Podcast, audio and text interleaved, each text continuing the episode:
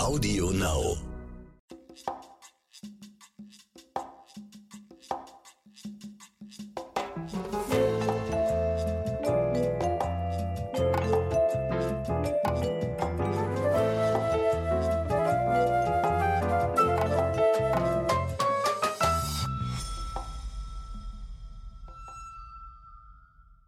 Ja, hallo, hier sind Franka und Samina von eurem Crime and the City Podcast und wir freuen uns sehr, dass ihr uns wieder zuhört, denn wir haben heute eine wirklich düstere Geschichte für euch und sie wird sehr spannend. Es geht nämlich um 1, 2, 3, 4, 5 Leichen in der Uckermark, nicht wahr, Franka? Genau, richtig. Ich finde die Geschichte besonders spannend, weil sie auch ein interessantes Setting hat. Sie hat nämlich das Setting in den 90er Jahren in der DDR, also in Ostberlin. Und die äh, Polizei sucht aktuell im Oberuckersee in der Uckermark nach fünf Leichen. Also der Einsatz, der geht schon seit Februar und geht auch noch bis in den Sommer rein. Und ich habe mir den Fall mal ganz genau angeguckt. Ich wollte es gerade sagen, nämlich trotzdem, obwohl du schon richtig sagst, äh, schon seit den 90er Jahren, da soll sich, sollen sich die eigentlichen Taten ereignet haben, ist es kein Cold Case, weil die Leichen gibt es eigentlich gar nicht. Also die wurden noch nicht gefunden. Es wird nach unbekannten Toten gesucht quasi. Ist das richtig? Genau. Und zwar ist ein Zeuge auf die Polizei zugekommen, der hat erzählt, dass ähm, er weiß von Dietmar C., so heißt der mutmaßliche Täter, dass er fünf Menschen getötet haben soll und im Oberuckersee versenkt haben soll. Das hat er dem Zeugen selber erzählt und die Polizei geht dem jetzt aktuell nach. Das Interessante ist aber die Hintergrundgeschichte. Das heißt, da ist äh, im Februar 2020, letzten Jahres, muss ich mir so vorstellen, hat sich jemand bei der Brandenburger oder Berliner Polizei gemeldet, hat gesagt, hört mal, ich weiß was, ich kann euch was erzählen. Genau, richtig. Ah. Und dann ist es so, weil es um Mord geht in diesem Fall, es werden ja fünf Leichen gesucht, das verjährt auch nicht. Also haben die Beamten wahrscheinlich direkt die Ohren gespitzt. Hm? Die haben die Ohren gespitzt, haben es sofort an die Mordkommission weitergeleitet, an Kommissar Zorn, mit dem ich auch gesprochen habe. Und der hat dann den Zeugen verhört, hat äh, sich genau die Orte aufgeschrieben, wo diese Leichen versenkt sein sollen, hat eingeschätzt, wie glaubwürdig ist dieser Zeuge und hat anschließend die Polizeitaucher losgeschickt und gleichzeitig auch noch zum Hintergrund des Täters, nämlich Dietmar C., recherchiert. Dann lass uns doch noch mal bei Dietmar C. Äh, ansetzen.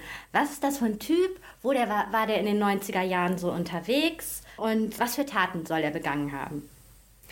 Dietmar C. war ein Zuhälter in den 90ern, hat einen Wohnwagenstrich in Schönefeld gehabt, hatte da seine Frauen, die er auf den Strich geschickt hat.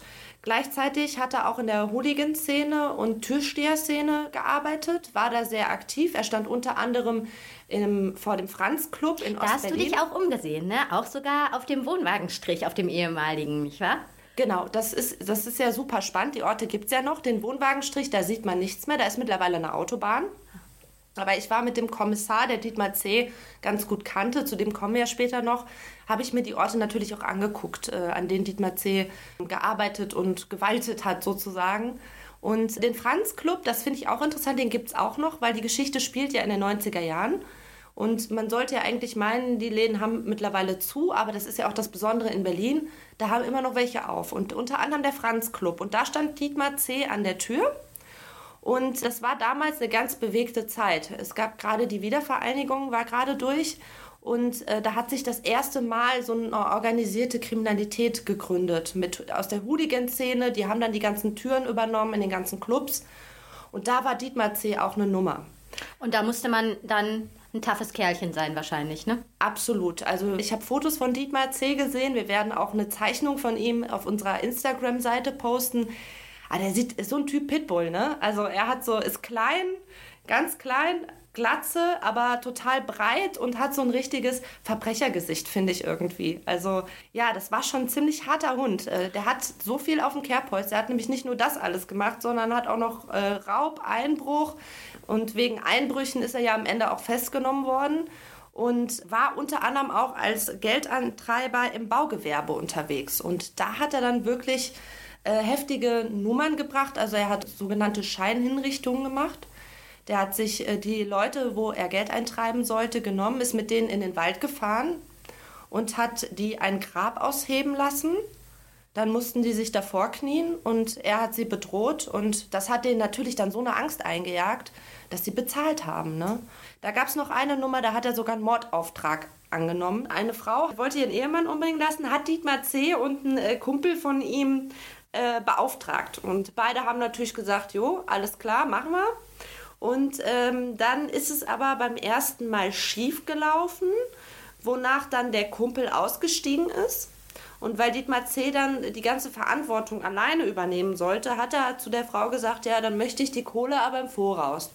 Wollte sie nicht bezahlen und daraufhin hat Dietmar C., ganz der Geschäftsmann, gesagt, nö, dann mache ich es auch nicht. also eher wirtschaftliche Gründe. Ja? Es hatte wirtschaftliche Gründe. Dietmar C. hat es nicht gemacht, weil er gesagt hat, oh Gott, ich will keinen Menschen ermorden. Ja. Und das, finde ich, zeigt schon, was das für ein Typ war. Und dass ihm auch durchaus zuzutrauen ist, dass er da äh, fünf Leichen im See versenkt. Ja, ich glaube, da ist dann auch die Hemmschwelle äh, irgendwo ähm, relativ niedrig. Ne? Also genau wie ich das anfangs gesagt habe. Ein, zwei, drei, vier, fünf Leichen. Ne? Also ich glaube, bei der fünften ist es weniger heftig als bei der ersten wahrscheinlich. Ne? Absolut. Und jemand, der, also ich hatte ja eben schon gesagt, 400 Gewalttaten hat ja. er äh, gestanden das war, das war ein gewalttätiger Typ und da legst du auch irgendwann ab. Also dann ist es dir auch egal, ob du jetzt jemanden prügelst oder ob der nicht mehr aufsteht, wenn du den fertig geprügelt hast. So. Ja, ja. Äh, kannst du ein bisschen was zur Situation erzählen oder zu den Hintergründen, wie äh, Dietmar C. aufgewachsen ist? Vielleicht Elternhaus oder so. Äh, hört sich jetzt alles andere als liebevoll oder behütet an, weil sonst kommt man, glaube ich, nicht auch äh, später in diesen Kreisen klar, wo er sich bewegt hat, oder? Ja, viel gibt es über Dietmar C. nicht er lief so ein bisschen unterm Radar, was ja auch in der Szene bei vielen so war. Es gibt aber eine Geschichte, die, glaube ich, so seine Kindheit sehr prägend widerspiegelt. Und zwar hat Dietmar C. sich als Kind mal einen Hund gewünscht.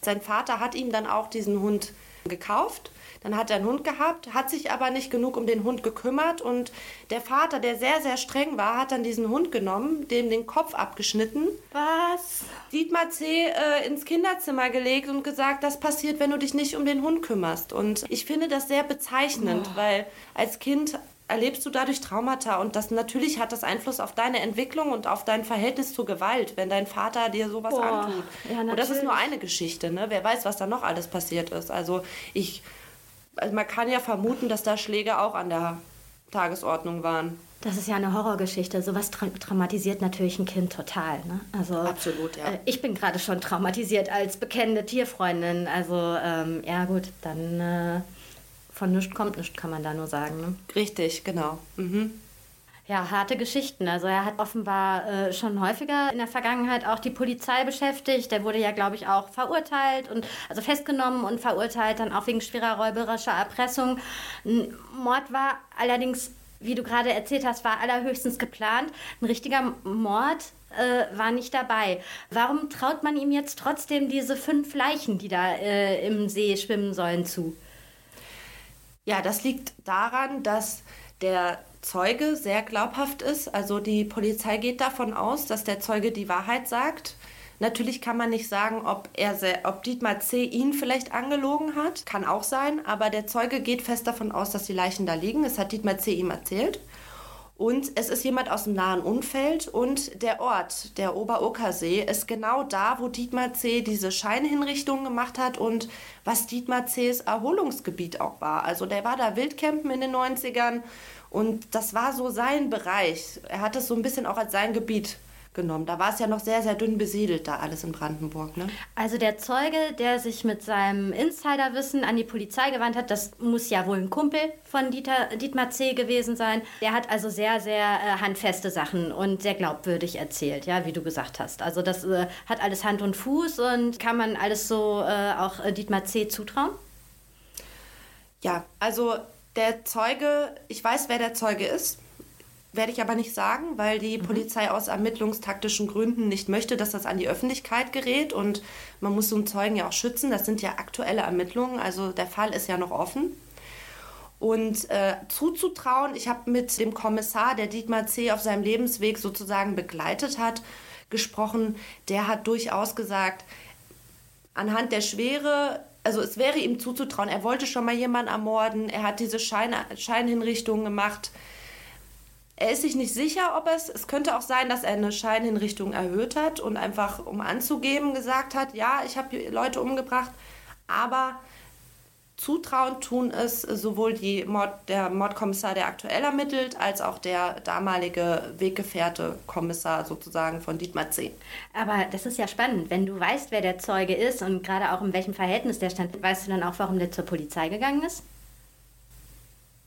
Ja, kann ich aber auch nicht drüber reden. also da muss man dazu sagen, wir kriegen häufig, äh, können wir ja immer erst berichten, wenn Ermittlungen abgeschlossen sind. In dem Fall ist das ja was ganz Besonderes. Wir waren ganz nah dran. Wir durften die Polizei bei der Suche begleiten. Ich habe mit den Polizisten ausführlich über den Fall gesprochen und obwohl der noch offen ist, und das ist ja ganz selten, und da muss man auch als Journalist immer ein bisschen vorsichtig sein mit den Infos, die man nach außen trägt, weil man die Ermittlungen natürlich nicht gefährden möchte. Ne? Du hast es gerade schon gesagt, äh, du drehst da gerade aktuell mit äh, zwei Ermittlern. Und äh, einer stammt noch aus den 90er Jahren. Also der äh, kennt Dietmar C. schon etwas länger. Und äh, bei dem hat äh, dieser schwere Junge äh, damals eine Lebensbeichte abgelegt und sehr, sehr viel gestanden. Äh, kannst du davon ein bisschen erzählen? Das finde ich ja auch sehr spannend. Ja, der Fall ist natürlich mit der Aussage des Zeugen direkt zur Mordkommission gekommen. Da hat ein Kommissar dann erstmal übernommen und der hat sich dann über Dietmar C. informieren wollen. Und da gab es einen Ermittler aus Berlin, der damals mit Dietmar C. ein ganz enges Verhältnis hatte. Das ist Michael Adamski. Der, das Verhältnis der beiden ist total interessant, weil ähm, Michael Adamski ist in den 90ern Wiedervereinigung, da gab es noch nicht so was, habe ich eben schon gesagt, wie organisierte Kriminalität und er war einer der ersten, die sich von der Polizei überhaupt damit beschäftigt haben. Wie sind die Strukturen? Wie ändern sich die kriminellen Strukturen gerade? Ne? Und er war für die Türsteher- und Hooligan-Szene zuständig. Und da hat er auch Dietmar C. kennengelernt. Der wurde nämlich nach einem Einbruch verhaftet. Wenn man sich die anderen Strafen und Straftaten anguckt, die er begangen hat, ist so ein Einbruch fast äh, killefig, kann man sagen. Ähm, er ist aber wegen einem Einbruch verhaftet worden und hat dann äh, bei Adamski ausgepackt und hat äh, wirklich eine Lebensbeichte abgelegt. Die beiden haben sich ganz gut verstanden. Äh, er hat insgesamt 400 Straftaten, hauptsächlich Gewalttaten, gestanden. Und Adamski hat ihm dann sowas wie Hafterleichterung. Also Dietmar C. wollte gerne seine damalige Freundin heiraten und das ist dann möglich gemacht worden. Oder er wollte eine Wohnung für seine Freundin und selbst da hat Adamski dann geholfen, dass die Freundin von Dietmar C. und der Sohn eine Wohnung bekommen. Also das heißt, er hat eine Lebensbeichte abgelegt und hat dadurch dann Hafterleichterungen bekommen, ja? Richtig. Ist das denn der einzige Grund, warum man sowas macht? Weil also 400 Straftaten gestehen ist ja eine ganz schöne Messlatte, ne? Mhm. Also der Auslöser war sicherlich, ähm, nachdem Dietmar C. verhaftet wurde, haben die Konkurrenz hat ihm seinen Strich weggenommen. Und das war für ihn dann der Auslöser dafür, dass er gesagt hat, ey komm, ich pack jetzt aus, ich hau die alle jetzt in die Pfanne. Weil es war sowieso klar mit seinem Vorstrafenregister, mit der Tat, wegen der er da aktuell äh, angeklagt wurde, wird er eh eine Strafe kriegen von ein paar Jahren. Und dann hat er gesagt, okay, dann packe ich jetzt aus und erzähle alles, ähm, um, die, um den anderen auch nochmal mitzuschaden. Und Adamski hat mir erzählt, die waren eigentlich relativ froh, weil die hatten ganz, ganz viele offene Straftaten, die auf einmal geklärt waren, weil einfach Dietmar C. dahinter steckte. Jetzt hast du ja kürzlich erst äh, mit dem Ermittler von damals äh, gedreht und äh, gesprochen. Was ist denn das für ein Kerl so? Also, weil der hat ja auch einen sehr, sehr guten Zugang zu Dietmar C. offenbar gekriegt, ne? Absolut. Also, es ist ein sehr, sehr interessanter ähm, Gesprächspartner. Hat super viel erlebt, gerade damals in Ostberlin, diese ganze organisierte Kriminalität, die Anfänge äh, der kann wirklich spannende Geschichten erzählen und halt auch ein sehr empathischer Typ. Und ich glaube, das hilft ja auch, wenn du als ähm, Kommissar arbeitest und du musst Leute befragen, da musst du einen Zugang finden. Und du musst ähnlich wie in unserem Beruf mit ganz unterschiedlichen Schichten und ganz unterschiedlichen Menschen gut connecten, damit die dir auch viel erzählen. Was auch besonders interessant war, er hat mir dann auch gesagt, er hat mit Dietmar C. so viel gesprochen und so viel zu tun gehabt, dass er am Ende ähm, wirklich Probleme hatte oder nicht Probleme oder dass sich das Verhältnis ganz komisch entwickelt hat, dass sie ein ganz enges Verhältnis hatte und er auch als Ermittler dann gucken musste, wie, wie er da wieder Abstand reinbringt, um da seine Arbeit machen zu können. Ne? Weil wenn da einmal so ein Vertrauensverhältnis ist, ist das natürlich muss man aufpassen. Ich meine, du kennst das auch mit unserem Protagonisten, dass man da nicht zu eng verbandelt ist, ne? Ja, natürlich. Also da bedarf es dann wieder einer ziemlich großen Professionalität, um dann da noch so ein Cut ziehen zu können. Ne? Genau. Ähm, jetzt wollte ich aber noch mal gerne den Bogen zur aktuellen Suche schlagen. Arbeiten die beiden Kommissare, die du da jetzt kennengelernt hast, also Kommissar Zorn und auch Kommissar Adamski, arbeiten die jetzt zusammen an dem Fall Dietmar C. oder wie muss ich mir das vorstellen? Ja, das Problem war, dass Dietmar C. während der Ermittlungen äh, gestorben ist, während der aktuellen Ermittlungen. Er ist mittlerweile tot. Und dann guckt man natürlich in den Akten, wer hatte einen guten Zugang zu Dietmar C., was kann, können wir über den Hintergrund rausfinden. Und ähm, dementsprechend haben die beiden sich dann connected, um zusammen nochmal drüber zu sprechen. Und ähm, das ist ja auch immer ganz wichtig. Und das hat mir ähm, der Kommissar, der jetzt ermittelt, auch gesagt. Er muss ein Bild vom Täter im Kopf haben. Ob er ihm das, dann kann er erst entscheiden, ob er ihm das zutraut oder nicht. Und ähm, deswegen haben die sich dann relativ schnell zusammengetan, ja. Und ich glaube, äh, er hat auch mal so was zu dir gesagt, das fand ich nämlich so beeindruckend. Also es kann auch sein, dass man nichts findet. Also das ist auch Mordkommission live, ne? Also kann auch sein, dass wir da, weil ich glaube, dreimal hat man schon gesucht jetzt in dem See und äh, ist noch was, sind eigentlich noch weitere Maßnahmen geplant? Ja, der See ist sehr groß und äh, man hat jetzt schon ein paar Mal gesucht, aber das dauert noch ein bisschen, bis man den komplett abgesucht hat. Die Maßnahmen werden noch bis in den Sommer reingehen und ähm, ja, ob man da was findet oder nicht, kann bisher keiner sagen. Die Opfer sind Männer aus dem Rotlichtmilieu, die nicht unbedingt jemand vermisst, vermissen wird. Dietmar C. hat Frauen und Kinder nämlich nicht ähm, auf seiner Liste gehabt für Gewalttaten. Und das bleibt natürlich jetzt spannend, ob die da was finden oder nicht. Und beide Kommissare sagen, es kann sein, weil Dietmar C. war nun mal gewalttätig. Er hat Mordaufträge angenommen, die er dann zumindest einen, wo man weiß, den hat er nicht durchgeführt, aber wer weiß, was er noch alles auf dem Kerbholz hatte, ne? Absolut. Und der Zeuge ist sehr glaubwürdig, hast du ja schon gesagt, der das ausgesagt hat. Ja, der Zeuge kommt aus dem direkten Umfeld von Dietmar C. Ähm, und man wüsste nicht, was der Zeuge davon hat. Also er ist jetzt nicht zur Polizei gegangen, um sich selber da irgendwie von irgendeiner Gewalttat freisprechen zu lassen und zu sagen, hier, ich gebe euch die Info, dafür kriege ich irgendwas, ähm, sondern es ist von sich aus. Er ist von sich aus zur Polizei. Das heißt, man schließt eigentlich aus, dass der Zeuge lügt. Es kann höchstens sein, dass äh, vielleicht Dietmar C. ihn angelogen hat, um sich ein bisschen interessanter zu machen. Wäre ja jetzt im Rotlichtmilieu auch nicht so eine Seltenheit. Ne? Aber eigentlich genau. sollen die Taten passiert sein. Ja, also die Polizei ist sich sicher, dass der Zeuge nicht lügt. Also der Zeuge geht schwer davon aus, dass das passiert ist. Das kann nur bedeuten, dass es zwei Möglichkeiten gibt. Dietmar C. hat den Zeugen selber angelogen, um, wie du es gerade schon sagtest, sich interessanter zu machen, sich ein bisschen gefährlicher zu machen. Oder Dietmar C. Ähm, ja, hat wirklich die Leichen da versenkt. Ne? Und das ist ja, gilt es ja jetzt rauszufinden. Ja, dann darf ich auch mal ein bisschen spoilern, ne? Weil äh, du bist ja aktuell äh, sehr nah dran, äh, kennst die Taucher, die da wirklich unterwegs sind, auch äh, persönlich jetzt von Dreharbeiten und äh, wirst demnächst dann äh, uns auch noch ein bisschen was davon erzählen, von deren Arbeit, oder? Ja, das ist das Schöne, dass ich äh, durch ähm, den Dreh auch mit den Polizeitauchern ganz gut connecten konnte. Und ich finde ja sowieso, das ist eine spannende Einheit. Also die müssen wirklich bis an die psychischen und physischen Grenzen gehen. Wenn die da unter Wasser sind, es ist dunkel, die sehen nichts. Also ähm, am Grund der Seen in Brandenburg ist es schwarz. Die Arbeit ist nur durch Ertasten, also sie verlassen sich auf einen einzigen Sinn. Und ähm, dementsprechend habe ich mir gedacht, was muss man eigentlich mitbringen, um Polizeitaucher zu werden, um in diese Eliteeinheit zu kommen?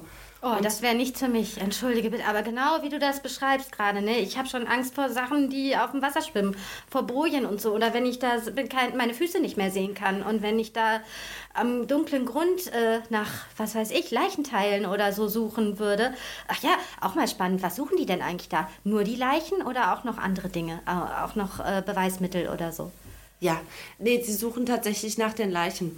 Ähm, von den Leichen wird aber nach der, nach der Zeit nicht mehr viel übrig sein. Also sie suchen nach Knochen und wie gesagt, das ist nur durch den Tastsinn. Deswegen dauert das so lange. Die sehen nichts, sie können nur ertasten, sind teilweise anderthalb Stunden unter Wasser und kriegen dann auch immer nur so ein Gebiet von ein paar Metern. Boah, stellt äh, euch das bitte mal vor wie weird. Du tastest da im Dunkeln rum und äh, huh, hier habe ich den Oberschenkel von jemand oder so. Also das ist ja wirklich, ah nee, das wäre kein Job, den ich machen könnte, muss ich echt sagen. Es ist ein heftiger Job und das Und du willst jetzt mit den Jungs auch mal tauchen, oder? Richtig, genau. Ich habe mir nämlich dasselbe gedacht. Ich kann mir das gar nicht vorstellen, wie das ist unter Wasser. Deswegen dachte ich mir, okay, probiere es mal aus. Also ich, mich interessiert natürlich, was muss man mitbringen, um in diese Einheit zu kommen und was sind die Herausforderungen. Und äh, da drehe ich aktuell, habe ich jetzt schon einen Tag mit denen gedreht im Schwimmbad, die Vorübungen zur Ausbildung. Und äh, demnächst werde ich mit denen dann auch mal äh, auf den Grund des Sees tauchen und mal Wow. gucken, wie sich das so anfühlt. Oh, da möchte ich auch dabei sein, wenn ich es hinkriege. Also nicht dabei sein auf dem Grund des Sees, sondern dich beim Tauchen äh, beobachten gerne. Äh, Wir drehen mal, das, deswegen kannst du es dir angucken. Ich muss sagen, ich habe ein bisschen Angst, dass ich Klaustrophobie bekomme, aber bisher glaub, bin ich da noch guter Dinge, dass ich das vielleicht hinkriege. Sag mal, ich sag das gerade hier so gendermäßig total un, äh, inkorrekt. Ähm, äh, bei den Jungs bist du dabei. Gibt es da auch Frauen eigentlich? nee, tatsächlich habe ich auch, war auch meine erste Frage, als ich mit denen gedreht habe.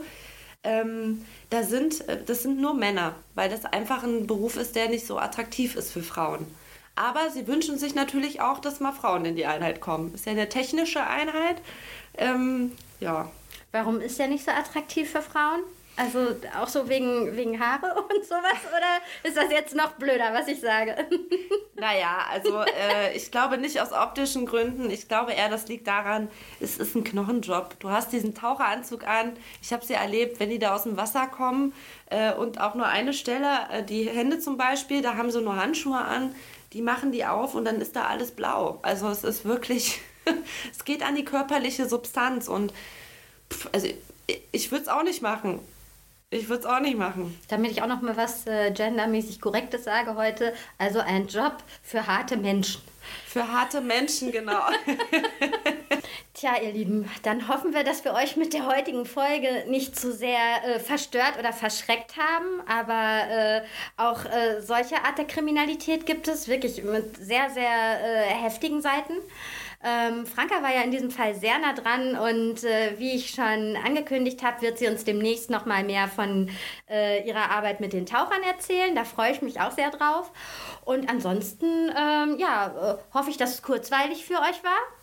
Ja, ich hoffe auch, es hat euch interessiert. Es war jetzt mal eine andere Art von Fall und ich glaube, das zeichnet uns ja auch ein bisschen aus. Wir haben ein breites Spektrum und ähm, ich hoffe, es hat euch gefallen und freue mich, wenn ihr auch auf unsere Instagram-Seite nochmal geht. Da könnt ihr euch nämlich über ähm, die Fälle auch immer weiter informieren. Also wir posten immer Bilder und äh, Videomaterial von den Fällen, über die wir sprechen. Und natürlich werden wir nach der heutigen Folge auch mal ein, eine Zeichnung von Dietmar C. posten, damit ihr mal seht, ähm, dass das, was wir, wie wir ihn beschrieben haben, auch echt zutrifft. Ne? Ganz genau. Wenn euch gefallen hat, was ihr gehört habt, dann schaltet doch nächste Woche wieder rein. Wir freuen uns sehr. Äh, Crime and the City Berlin, immer freitags für euch. Bis dahin, ciao. Tschüss.